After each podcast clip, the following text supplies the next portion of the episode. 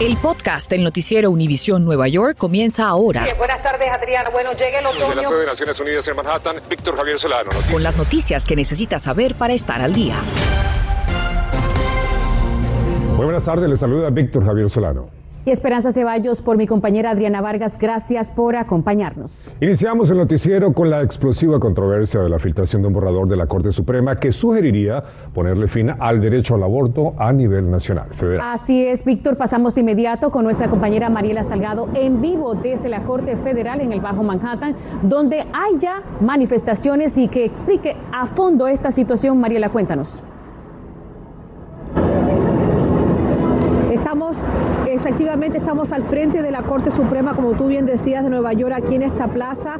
Lo que están viendo es un escenario de mujeres, familias, jóvenes, ancianos, personas de todos los países, de todas las orientaciones, que quieren que la Corte Suprema respete sus derechos y no retire eh, lo que ellos pueden hacer, que es tener sus abortos de forma legal. No quieren retroceder en la historia, dicen aquí.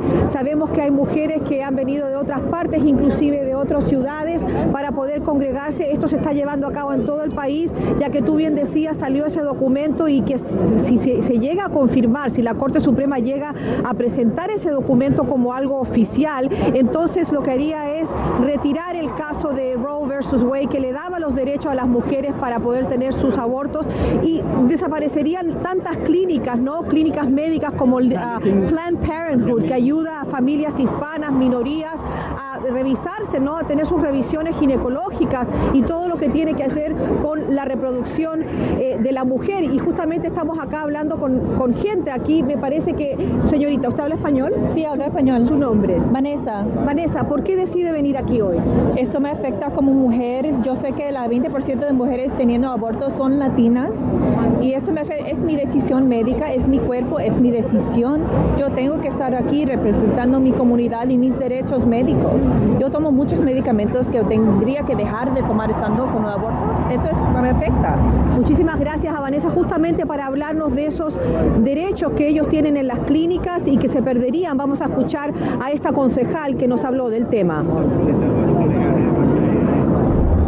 Estas clínicas son centros médicos, son centros que ofrecen de todos servicios y nosotros eh, sabemos que Planned Parenthood es uno de, los servicios o de, los centros médicos que nos ayudan más a nosotras, las mujeres afroamericanas, latinas, mexicanas, dominicanas, colombianas, eh, porque ofrecen eh, servicios a bajo costo para, pues, para nuestras necesidades.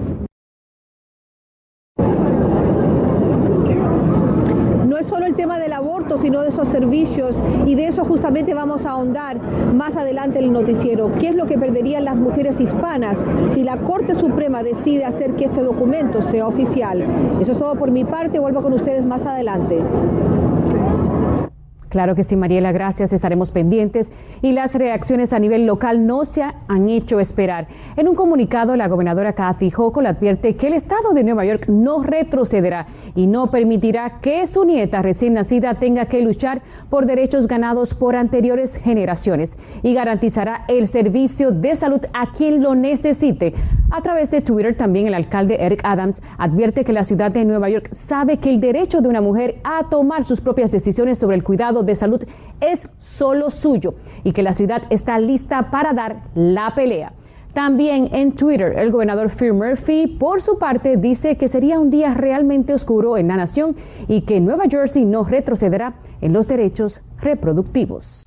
Y la policía de Nueva York revela fotos y un video de un sospechoso de estafar presuntamente a una mujer con la compra de un auto a través de la plataforma de Facebook. La víctima fue citada al vecindario de Springfield Gardens en Queens y hasta allí se trasladó nuestro compañero Peter Ortega, quien en vivo nos cuenta qué fue lo que pasó después de este encuentro. Cuéntanos, Peter.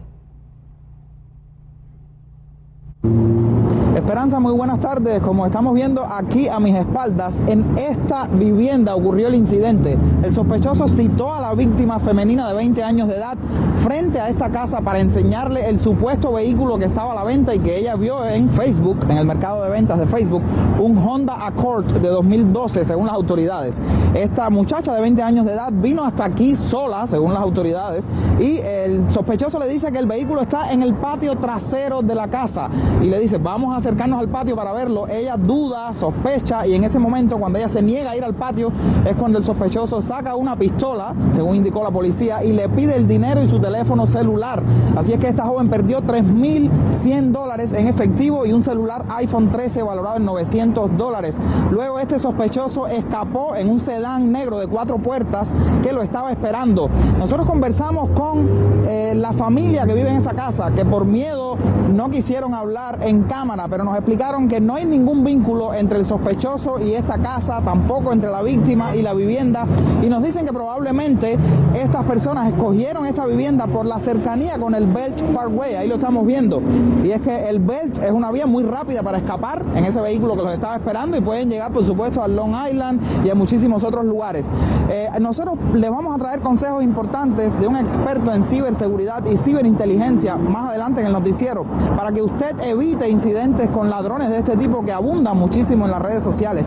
Y por supuesto que si ha visto o reconoce a este sospechoso que le hemos estado mostrando en imágenes y videos, llame a la línea de alto al crimen al 1 57 pista. Y eh, yo soy Peter Ortega reportando en vivo desde Queens. Regreso ahora a los estudios.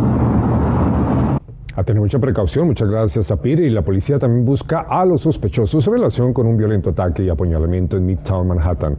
Según la investigación, la víctima de 36 años tuvo una discusión con tres sujetos en la madrugada de este sábado 30 de abril entre la Octava Avenida y la calle 45. Otro grupo apareció en la escena y empezó a golpear y a patear a la víctima, que fue apuñalada tres veces en un hombro y también en la espalda. Además, le lanzaron un bote de basura encima. Como si no fuera suficiente, los individuos le robaron sus lentes de sol y su celular. El hombre fue hospitalizado en condición estable. Si sabe algo sobre este caso, puede llamar confidencialmente a la línea 1 57 pista. Increíble. Y esta madrugada un incendio en Orange, New Jersey, desplazó a más de 150 residentes de sus viviendas. Las llamas se desataron a eso de la 1 y 30 de la madrugada en un edificio residencial en Park Avenue y High Street. Como muestran estas imágenes, los daños más significativos parecen haber sido en el piso 3 del edificio. Para controlar las llamas fue necesario el despliegue de más de cinco camiones de bomberos. Las autoridades dieron a conocer que por suerte no hubo heridos y que están investigando lo que desató este incendio.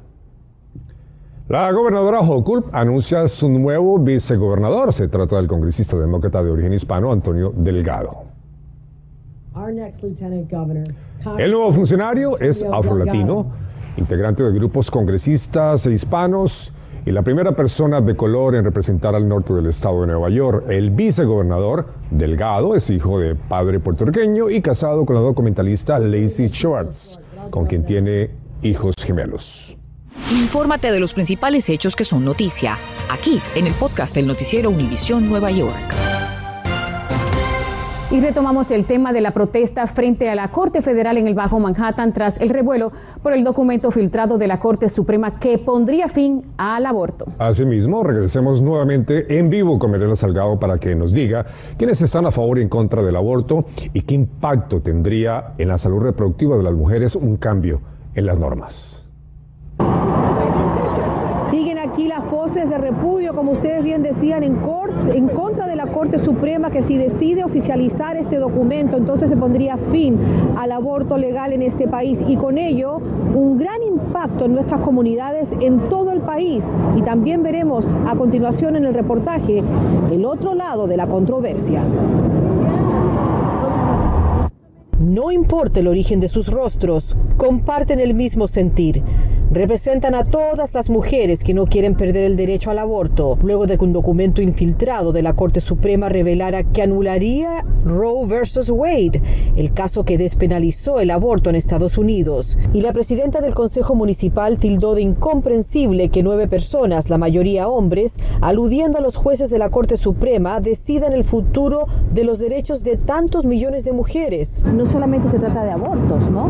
Sí, se trata de la salud materna, la salud de la mujer. Esta concejal nos dice que si la Corte Suprema falla de esa manera, afectará la salud reproductiva de mujeres pobres como las de su distrito en el Bronx. Las personas ricas con recursos iban y buscaban un doctor y lo hacían sanamente, pero las personas como nosotros, las minorías, los afroamericanos, los latinos, nosotros fuimos lo que, lo que sufríamos y nosotros eh, sabemos que Planned Parenthood es uno de, de los servicios o de los centros médicos que nos ayudan más a nosotras porque ofrecen eh, servicios a bajo costo. Protege a las mujeres en situaciones traumáticas.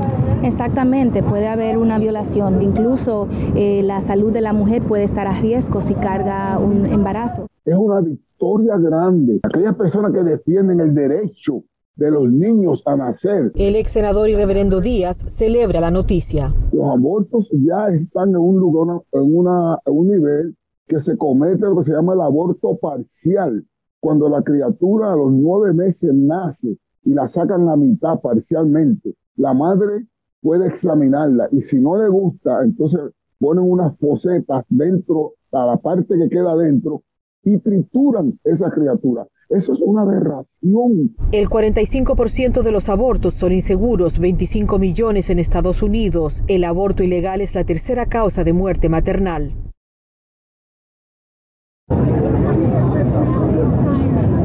Pero pase lo que pase a nivel federal, aquí en Nueva York van a seguir dando estos servicios de cuidado de salud reproductiva a la mujer. Aquí el aborto seguirá siendo legal. Eso es todo por mi parte. Mariela Salgado, adelante en estudios. Muchísimas gracias a Mariela. Y la lucha por los derechos reproductivos de la mujer se remonta a más de 100 años. Veamos la línea del tiempo. En el 1847 se forma la primera organización de médicos que criminalizaron el aborto, logrando prohibirlo. En el 1910 todos los estados ya tenían leyes para restringir el aborto. En el 1930 se disparó el número de mujeres que murieron abortando de manera clandestina. 2.700 mujeres perdieron la vida.